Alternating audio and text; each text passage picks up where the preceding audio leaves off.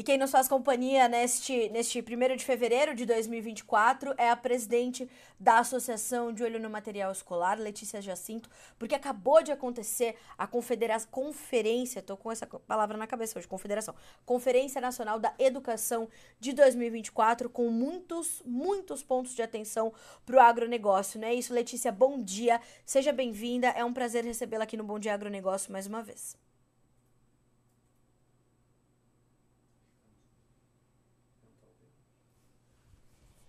Letícia, você me ouve?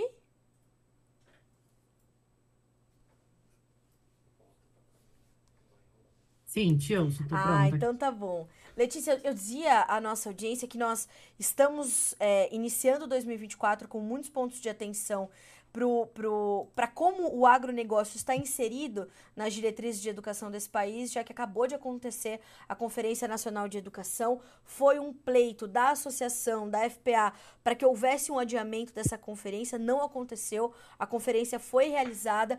Qual é a sua, a sua avaliação desse momento, Letícia? Fala, é, os números da educação brasileira, eles nos ah, amparam, né, na argumentação que a gente tem realmente um desafio muito grande para poder seguir, né?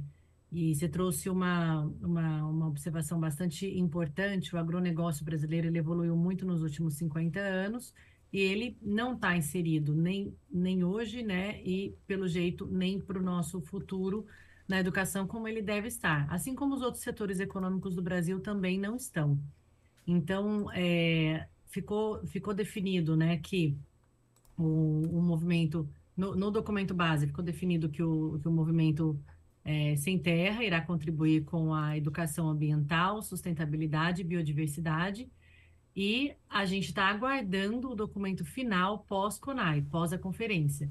Então, estamos analisando todos os documentos que têm saído da, de, dessa conferência, a, as observações. Então, além é, do, do, documento referência, que deve é, é, ser modificado aí pós-conferência, pelo menos nas bases, né, da, da importância da matemática, português, alfabetização, leitura, mas é, também deve ser revisto o, a representatividade dos setores econômicos brasileiros e também da, dos, das instituições de pesquisa e academia para o desenvolvimento socioeconômico brasileiro. Letícia, um pouquinho antes da, da gente encerrar 2023, você trouxe essa preocupação aqui, dizendo que, é, inclusive, a Associação de Olho no Material Escolar e também a Frente Parlamentar da Agropecuária estavam pedindo um adiamento dessa conferência e uma, um, uma, uma palavra, né, de, de, ou uma, uma, um espaço de, de fala né, nessa, né, na construção desse documento, dada a ausência de representantes do setor, para que haja um, um, um, entendimento correto das informações do setor agropecuário, o setor produtivo do país, neste documento, nessas diretrizes. Como foi a resposta a esses pedidos? Certo que o, o adiamento não aconteceu, a, a, conferência foi realizada, mas eu queria entender como. Uh, ou se houve uma resposta a esses pleitos, tanto da associação quanto da FPA? O que, que a gente pode trazer de, de resposta para os produtores?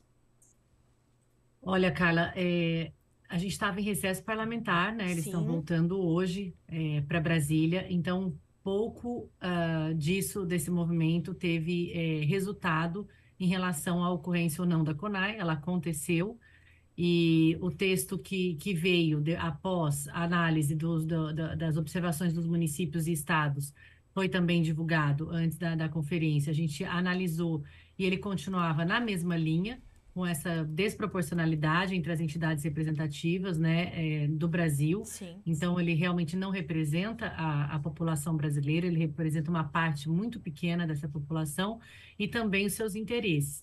Então, pouco a gente conseguiu evoluir em relação a isso. Eu acho que o ponto positivo maior é que a educação ela foi colocada é, por diversos parlamentares é, como prioridade. Então, eu acho que isso já é uma coisa extremamente positiva. A educação é a única maneira da gente chegar onde a gente quer, é a única maneira da gente trazer pessoas fortes, resilientes, que sabem é, é, se comunicar bem, interpretar, né, fazer o país crescer economicamente, como a gente é, espera. E ela não estava inserida como pauta principal de diversos parlamentares e hoje em dia está. está sendo discutida em 16 frentes parlamentares que, que apoiam esse, apoiavam esse adiamento da CONAI e agora estão extremamente atentos a, ao novo PNE que vem, Programa Nacional da Educação, que é a lei que vai durar 10 anos. Então, eu tenho certeza que o nosso Congresso é, vai se atentar a realmente o que é mais importante na educação. Essa criança aprender as matérias básicas, se alfabetizar na, na, na idade correta, né? Também a, a, os materiais didáticos melhores, mais atualizados, uma, uma capacitação contínua de professores. A gente tem que se atentar, porque essa lei vai ficar aí muito tempo e os estragos na educação se a gente não tiver métricas, metas, submetas e uma estratégia muito bem feita, com comparativos internacionais, a gente deve ter uma piora é, futura, inclusive no nosso PIB. Você sabe, Letícia, que ontem eu entrevistei o coordenador do projeto De Olho nos Rios, uh, e ele dizia justamente isso, que ele recebe né, nas áreas do projeto crianças de escolas é, renomadíssimas do estado de São Paulo que têm um, um entendimento muito. Ou, nenhum entendimento, talvez, do setor produtivo e cria-se uma distância imensa com essa com esse com esse setor, uma falta de interesse muito grande, talvez por essas informações também equivocadas que estão presentes no nosso material didático, e é aí que o de olho no material escolar entra, né? Não só trabalhando com as esferas governamentais, mas olhando efetivamente para a prática desses desses jovens que eles possam vivenciar um pouco mais o campo e entender a importância disso uh, e crescerem, né? Começar na educação de base, pelo menos conhecendo a terra, para que eles possam se desenvolver e ter uma educação é, é, pautada no entendimento de que o PIB desse país está pautado justamente na terra, né? Carla, vou te trazer alguns números da educação e, e, comentar né, essa observação que você trouxe, porque são nossos projetos que a gente cuida com muito carinho aqui. Mas é, é essa entrevista que você teve, né? Exatamente isso. De acordo com os exames internacionais que a gente tem feito, o Pius, por exemplo, ele trouxe que só 13% dos brasileiros têm nível de aprendizado adequado, né? No PISA, nós ficamos assim, em leitura, a gente ficou em posição 53 de 57 países, Meu Deus. em 61 de 64, em matemática 65 de 70. Ou seja, nosso país está realmente muito mal colocado e mesmo os estudantes brasileiros mais ricos têm um desempenho abaixo da média internacional. Então, isso é grave. E a de olho em relação a, a, a, a, trazer o setor produtivo do agronegócio, né? A gente é apaixonado por esse setor, a gente sabe que, além de todos os benefícios que ele traz para o país, economicamente falando, ele traz muitas oportunidades e ele tem seus desafios e quem vai ajudar a resolver vão ser esses jovens.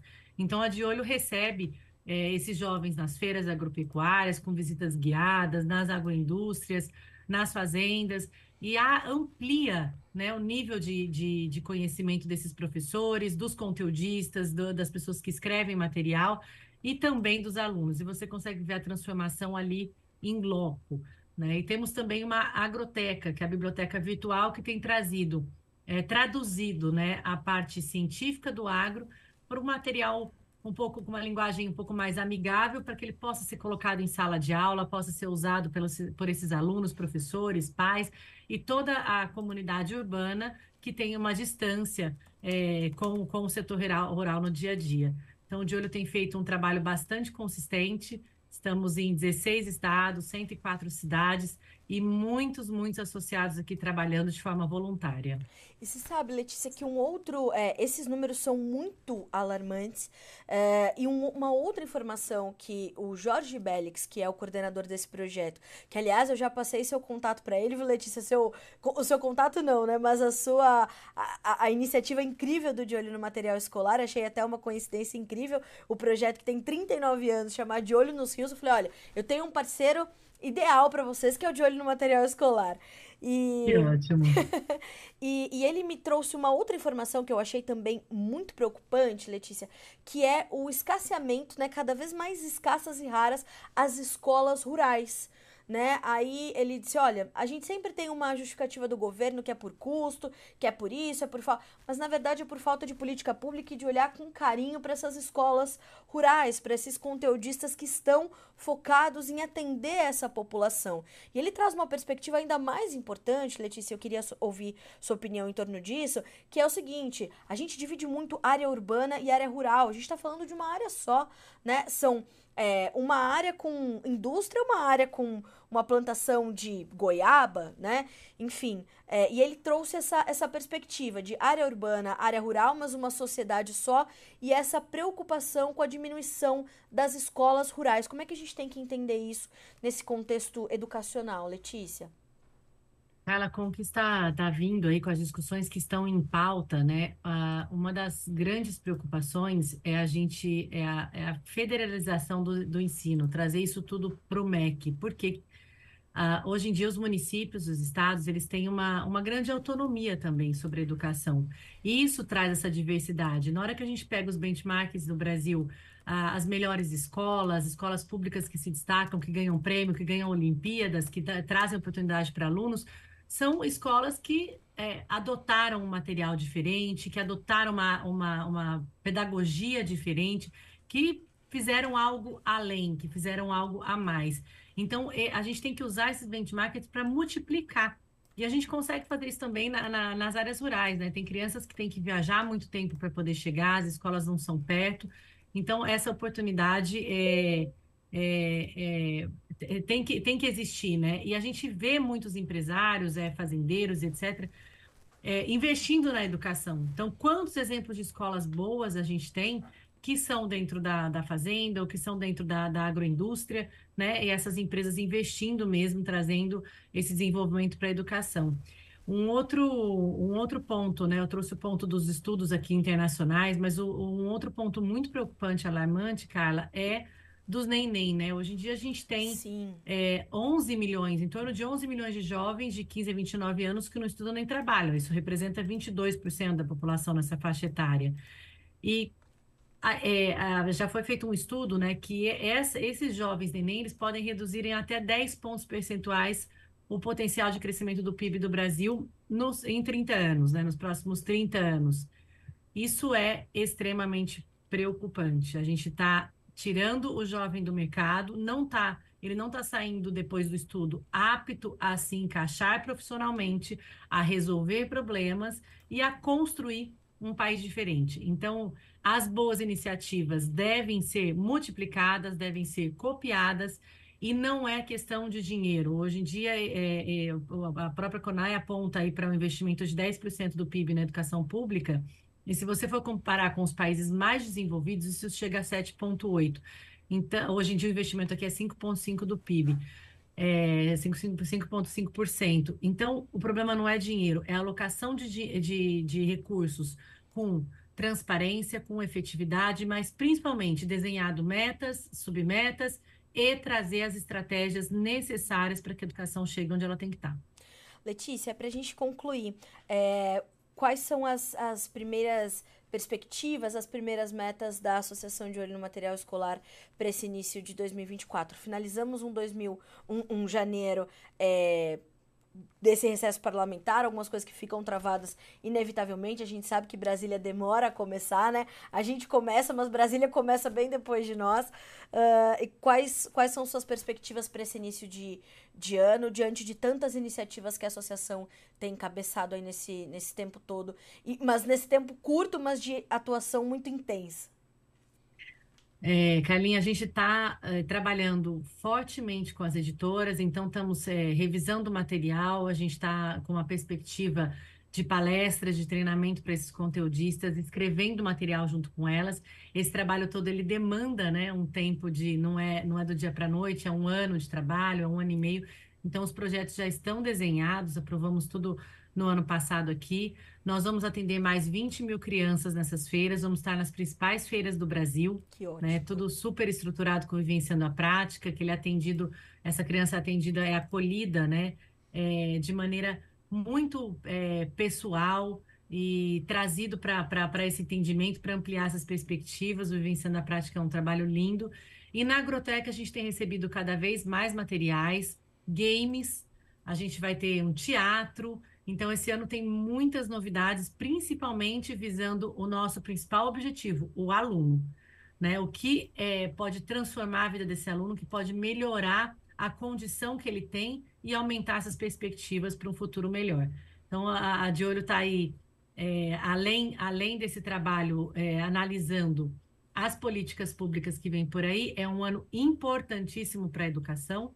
Todo mundo tem que estar tá entendendo sobre o que está acontecendo, porque ele vai afetar não só mercado público, como privado, e também é, todas as cadeias produtivas. Então, a gente está acompanhando essas, é, essas políticas públicas que vêm, é, que estão é, é, andando aí desde de, do finalzinho do ano passado, mas mais efetivamente esse ano, analisando as leis, conversando com parlamentares, mas os projetos aqui não param. Os associados estão assim empolgados e super felizes em tocar isso, porque é transformador. Eu fico muito feliz de, de poder dar espaço né, a essa a essa iniciativa tão incrível de ter você aqui, né, conosco, parceira do Notícias Agrícolas de semanalmente ali liderando também os debates e discussões no Conexão Campo e Cidade. Para nós é uma honra ter você nesse time, porque essa perspectiva educacional é determinante para a gente seguir transformando o Brasil. Letícia, obrigada pela sua companhia, pelas informações tão é, ricas trazidas para nós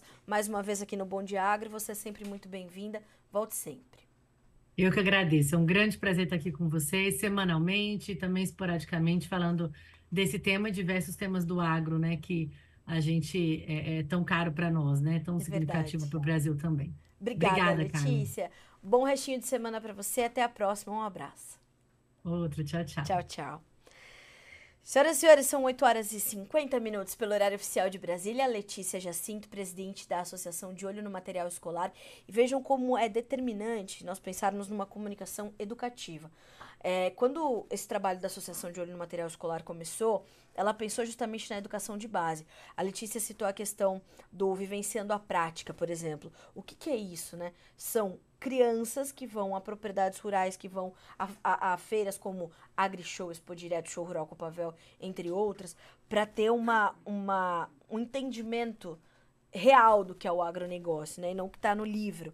Um outro ponto de preocupação e atenção na entrevista da Letícia o Movimento dos Trabalhadores Sem Terra, o MST, estará, estará responsável por definir as diretrizes para a educação nos próximos 10 anos, na próxima década, para o Brasil, para a, a educação ambiental desse país. Sendo que o setor que mais preserva, os números mostram isso, é o agronegócio brasileiro. Vamos, vamos, vamos refletir nesse restinho de quinta-feira, certo?